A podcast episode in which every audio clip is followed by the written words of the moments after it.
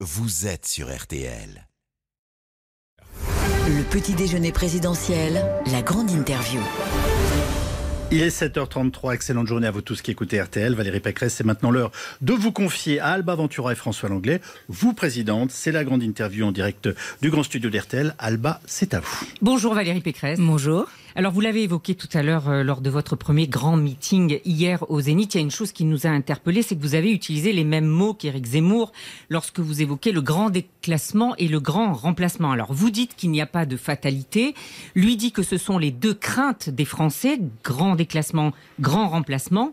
Euh, pendant les débats de la primaire, Valérie Pécresse, vous aviez dit que vous détestiez cette expression. Alors pourquoi l'employer de, nou- de nouveau? Mais Madame Alba Ventura, si vous avez écouté vraiment les débats de la primaire, vous avez entendu à chaque conclusion de ces débats, chaque conclusion de ces débats, je disais, il n'y a pas de fatalité au grand remplacement ni au grand déclassement. Chacun de ces débats. Donc vous avez tous une mémoire, une mémoire de Bigorneau parce que cette phrase, Mais non, en cette phrase- vous redonnez du crédit à cette du tout. expression. Mais pas du tout. Je dis qu'il faut éviter, éviter ça. Et je dis que je ne me résigne pas. Quand vous écoutez Éric Zemmour ou quand vous écoutez Marine Le Pen, ils vous disent c'est fait, c'est fait, c'est inéluctable, tout est foutu, tout est fichu. Eh bien moi non. Donc je vous, dis vous dites il n'y a matin, pas, il n'y de a fata- pas de grand remplacement. Je dis il n'y a pas de fatalité au grand remplacement et au grand déclassement. Je déteste cette expression. Mais est-ce qu'il y a un grand remplacement Madame- en cours ou pas? Madame Ventura, je l'ai dit dix fois. Cette, vraiment, il n'y a rien de nouveau avec cette phrase. Je ne sais pas pourquoi elle a euh, agité comme ça vos, votre landerneau politique, mais parce que je, mais je l'ai toujours reprise. J'ai dit, il y a aujourd'hui en France des zones dans lesquelles, qui sont des zones de non-France. Il y a aujourd'hui en France des zones dans lesquelles on a mené, euh, on a concentré les difficultés sociales et on a concentré les populations qui venaient d'arriver. Donc, Donc, il y a des dis, zones où il y a un grand Il y a remplacement de des zones, il y a des zones de non-France, mais moi je ne me résigne pas à ce grand remplacement. Mais c'est quelque chose que je dis depuis euh, des mois. Donc je, ne comprends même pas euh, la polémique. Ce que je dis et que Éric Zemmour ne dit pas, c'est que moi je ne me résignerai jamais parce que je pense qu'une autre politique est possible. Et c'est pour ça que je propose une grande loi migratoire avec des quotas, avec un principe zéro visa pour les pays qui ne reprennent pas leurs clandestins, avec plus euh, de regroupement familial automatique, avec plus de d'acquisition de la nationalité automatique, plus de droit du sol automatique. Pour moi, la nationalité française, elle se demande, elle se mérite. Donc une vraie politique pour reprendre le contrôle de cette immigration incontrôlée. 272 000 titres de séjour donnés cette année par Emmanuel Macron. C'est une bérésina migratoire. Et Emmanuel Macron a dit, je ne veux pas de quotas. Eh bien, je ne comprends pas, parce que les États-Unis ont des quotas, le Canada a des quotas, et aujourd'hui, c'est la seule politique possible, et j'y reviendrai dès cette semaine. Vous faites des, emprunts, au moins sur le plan linguistique, justement, à Éric Zemmour. Et puis de l'autre côté, vous, vous avez aussi des points d'accord implicites, je dirais, avec Emmanuel Macron sur la fiscalité du capital, par exemple. Vous ne remettez pas en cause la réforme de l'ISF. Vous devez considérer que c'est une bonne réforme.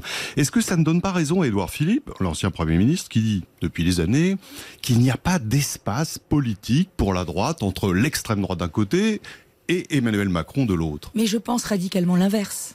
Est-ce que vous pouvez définir ce que c'est que la droite en quelques mots C'est de l'ordre, c'est de l'ordre, c'est de la concorde et c'est de la liberté. De l'ordre, ça veut dire quoi? Remettre la sécurité. 32% de hausse des violences, c'est ça le bilan d'Emmanuel Macron. De l'ordre aux frontières, ça veut dire une vraie politique migratoire. De l'ordre à l'école, remettre l'école sur pied. Et puis c'est réparer complètement ce pays. Aujourd'hui, vous voyez bien qu'on a un pays qui est complètement divisé, complètement clivé, avec une présidence verticale qui n'a pas fait confiance ni euh, au territoire ni aux Français. Donc moi je propose le référendum d'initiative populaire, je propose une grande loi de décentralisation et une vraie réforme de l'État. Avec moi, l'État lâchera prise. Je suis le contraire de la présidence jupitérienne. Comment ça, l'État lâchera prise je suis la, prési- la présidente c'est de une la dé- décentralisation. On fera confiance Vous au donnez du pouvoir à qui et comment Alors, Aux régions Aux départements aux régions, aux départements et aux communes, selon celui qui est le mieux à même d'exercer le pouvoir.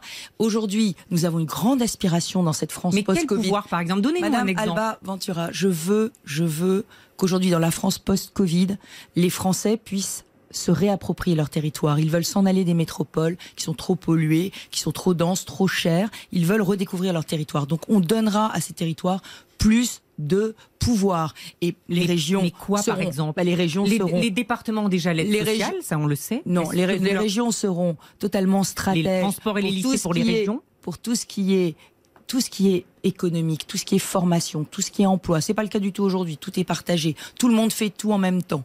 Et puis les départements auront tout le social, tout le médical, ce qu'ils n'ont pas aujourd'hui. Et puis euh, ça permettra à chacun d'avoir désormais plus près de lui les aides dont il a besoin. Si vous le permettez, on va maintenant euh, plonger euh, dans votre programme économique parce que nous avons lu que vous voulez donc supprimer les 35 heures. Alors est-ce que ça veut dire que vous supprimez la durée légale du travail Non, ça veut dire que euh, toutes les entreprises pourront fixer librement leur temps de travail.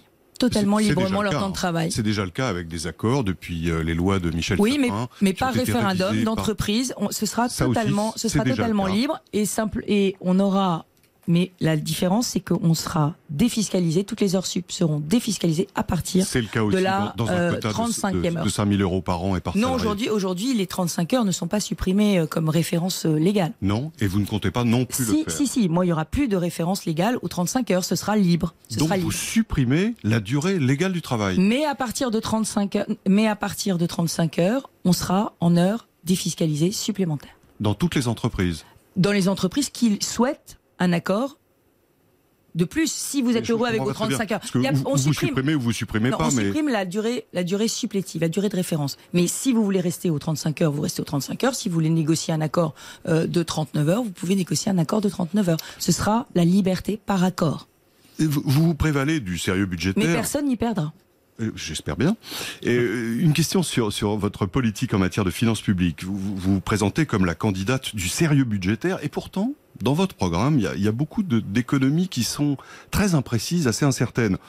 Réduction de la cotisation de la France à l'Union européenne. Bon, c'est 28 milliards cette année, c'est beaucoup d'argent, mais vous comptez sur de l'argent fictif parce que vous n'avez aucun moyen de choisir le prix que la France va payer. Ça dépend des 27 et, et- et pas de nous-mêmes. Autre exemple, vous voulez supprimer 500 Si, parce qu'en fait, Oui, je- je- avec la pardon. sortie de l'Union, avec la sortie de la Grande-Bretagne de l'Union européenne, on devrait revoir les cotisations françaises. On Mais de, devrait. de fait, vous ne pourrez pas le faire toute seule. Ça non, mais ça se 27. négocie. Mais vous savez, il y a Donc vous quelque chose comptez qui sur des s'appelle économies qui sont spéculatives. non, la politique. La politique, c'est aussi aller chercher les économies là où elles se trouvent. Autre exemple d'imprécision, vous voulez supprimer 500 organismes inutiles. euh, on n'en a pas, pas entendu un jusqu'ici. Et c'est à peu près la même chose avec les 150 000 fonctionnaires que vous voulez supprimer. Là non plus, la seule expression que vous, que vous donnez, c'est l'administration administrante. Mais ça ne veut pas dire grand-chose. Mais Monsieur Langlais, moi, je l'ai fait dans ma région, ce travail. C'est un travail qui consiste à regarder dans chaque administration qu'est-ce qui peut être fait mieux, qu'est-ce qui peut être fait avec moins de moyens? Et puis, il y a ce grand mouvement de décentralisation qui permettra que tout le monde ne fasse pas tout en même temps. Je vous donne un exemple. Il y a 2000 guichets aujourd'hui d'aide aux entreprises en France. 2000. 2000, dont plusieurs centaines qui gèrent moins d'un million d'euros. Ça veut dire que quand une entreprise veut des subventions, ben, elle demande à sa commune ou à sa communauté de communes, à sa région et euh, à l'État. Parfois même à son département, même s'ils n'ont plus la compétence développement économique. Mais il arrive qu'ils donnent quand même des aides d'une manière ou d'une autre. Ça veut dire quatre dossiers. Quatre dossiers pour la même entreprise, quatre dossiers pour le même projet. Vous pensez vraiment pas qu'on peut faire des économies là-dessus? Valérie Pécresse, on va maintenant aborder le volet étranger, politique internationale, puisque vous le savez bien sûr, l'attention est à son comble en Ukraine et les entretiens téléphoniques se multiplient entre toutes les parties prenantes. Alors pour les États-Unis, les Russes seraient prêts à passer à l'attaque. Vous savez qu'ils avaient même pronostiqué la date de après-demain, hein, du 16 février. Est-ce qu'ils ont raison d'être si alarmistes, les Américains, ou est-ce que finalement l'attitude d'Emmanuel Macron, c'est-à-dire le dialogue, la désescalade, l'apaisement, est pas la meilleure?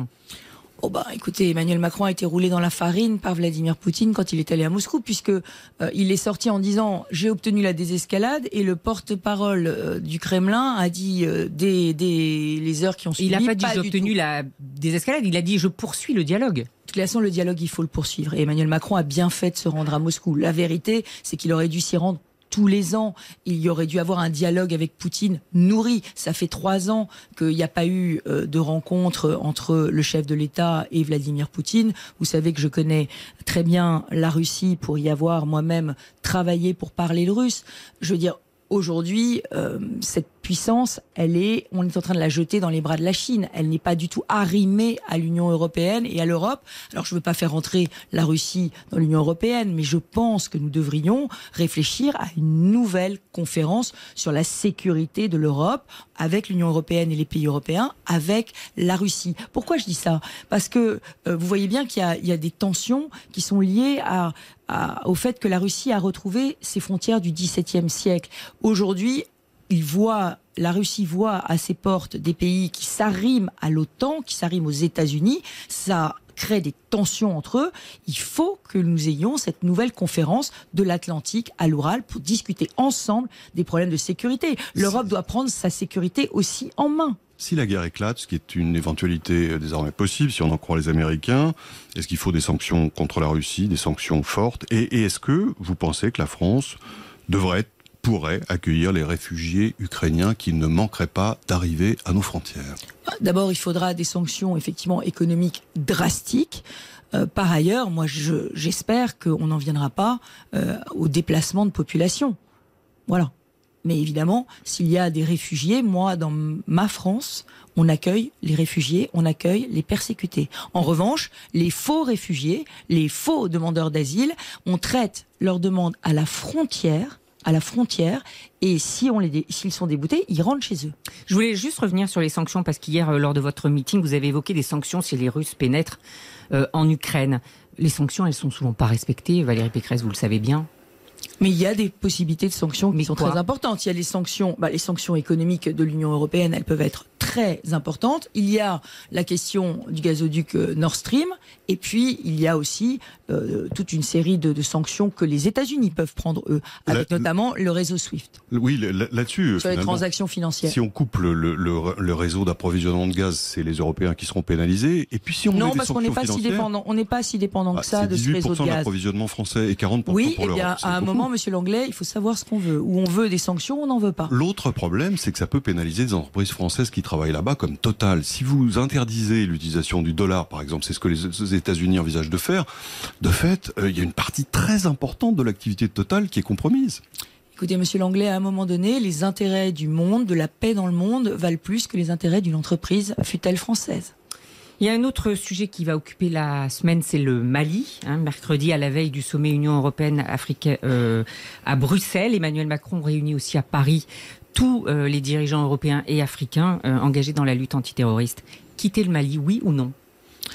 Il n'est pas question de quitter le Sahel. Parce qu'au Sahel, nous sommes engagés pour lutter contre l'islamisme. Et le combat contre l'islamisme, les djihadistes, il n'est pas terminé dans cette zone. Donc il faut, il faut rester au Sahel. La mission n'est pas terminée. mais on la question, la question, la question, c'est comment est-ce qu'on réorganise les choses. On a euh, aujourd'hui une junte malienne qui doit clarifier très vite sa position et parce qu'on ne peut pas payer le prix du sang pour un pays qui ne veut pas de nous. Une question sur l'éducation. Dans votre programme, vous parlez de nation éducative. Vous voulez que le français et les maths soient davantage enseignés et vous voulez donner plus d'autonomie au lycée. Est-ce que vous iriez jusqu'à donner au proviseur la liberté de recruter les enseignants avec lesquels il va travailler? Mais je vais beaucoup plus loin. Tabou, mais je vais beaucoup plus loin que ça. Effectivement, je remets le français et les maths euh, comme grande cause éducative nationale et l'objectif avec un examen d'entrée en sixième, c'est que chaque enfant de France maîtrise les fondamentaux et s'il ne les maîtrise pas, quand il rentre en sixième, il n'y a plus de collège uniforme, c'est une sixième de consolidation et les enfants reprennent leurs fondamentaux avant de reprendre euh, le collège. Liberté et de recrutement. sur le collège et sur le lycée, je donnerai beaucoup plus d'autonomie à tous les, les, les, les, principaux et les proviseurs.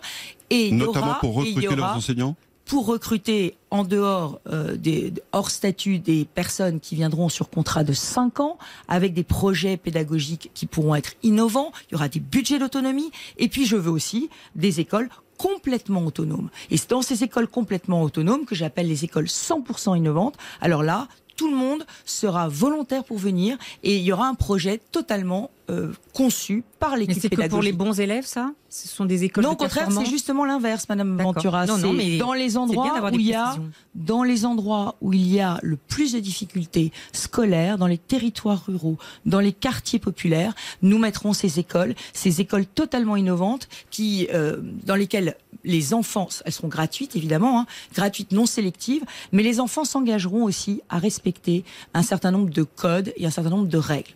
Valérie Pécresse, vous avez vraiment besoin du soutien de Nicolas Sarkozy? Écoutez, moi je trace ma route. Vous savez, Madame Ventura, je représente aujourd'hui un- une grande famille politique, celle de la droite et du centre, qui aujourd'hui veut mettre fin à un quinquennat pour presque rien. Et un quinquennat qui a affaibli la France, qui a affaibli l'ordre, qui a affaibli les services publics, et un quinquennat aujourd'hui dans lequel les Français qui a divisé les Français. Hmm, mais- Parce que les Français n'ont pas été respectés. Permettez-moi d'insister. Nicolas Sarkozy dit qu'il vous trouve inexistante, que vous n'avez pas de charisme. Il ne vous voit pas comme un successeur.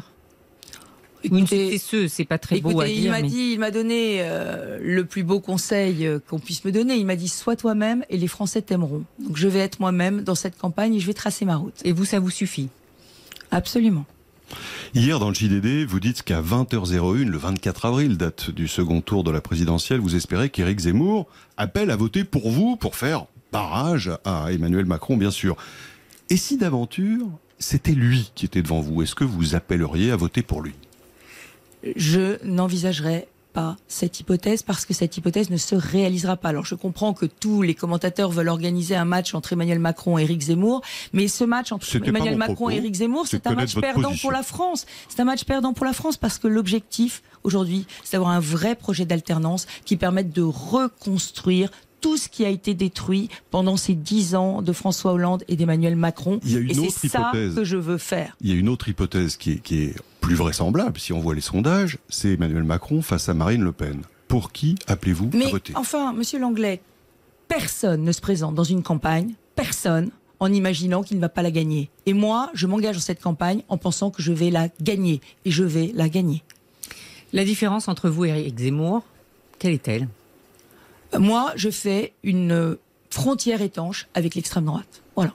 Je fais une frontière étanche avec l'extrême droite. L'extrême droite, c'est pas ma droite. Et moi, je ne diviserai pas la France. Mais ça ne vous empêche pas euh, d'employer les mêmes mots que Éric Zemmour Mais ou d'avoir des pistes dans votre programme qui sont celles aussi d'Éric Zemmour. Quand vous parliez tout à l'heure de l'identité de la France, finalement, on voit pas vraiment la différence. Attendez, l'identité de la France appartient à Éric Zemmour maintenant? Non, mais, mais- attendez, c'est hallucinant. non, mais ça. vous, non, vous, mais attendez, moi je vous suis reprenez ses propos Je de suis- même que mais Marine Le Pen qui reprend, ses propos. Mais c'est lui qui reprend mes propos. Pardon, mais je fais de la politique depuis 20 ans. Je fais de la politique depuis bien plus longtemps que lui. Quand je me suis battue pour l'interdiction de la burqa dans l'espace public en 2010, il était où, Éric Zemmour? S'intéressait à ces problèmes? Moi, je les ai gérés. Quand je suis devenue présidente de région et que j'ai mis la première charte de la laïcité pour empêcher qu'un euro d'argent public soit donné à des ennemis de la République, il était chroniqueur à la télé. Donc moi, je suis Ce désolée. que vous êtes en mais train de dire, c'est- qu'il est totalement inexpérimenté en non, vérité. ce que je suis en train de dire, c'est que ces sujets-là sont les miens depuis toujours, et, et- mais, mais simplement en acte.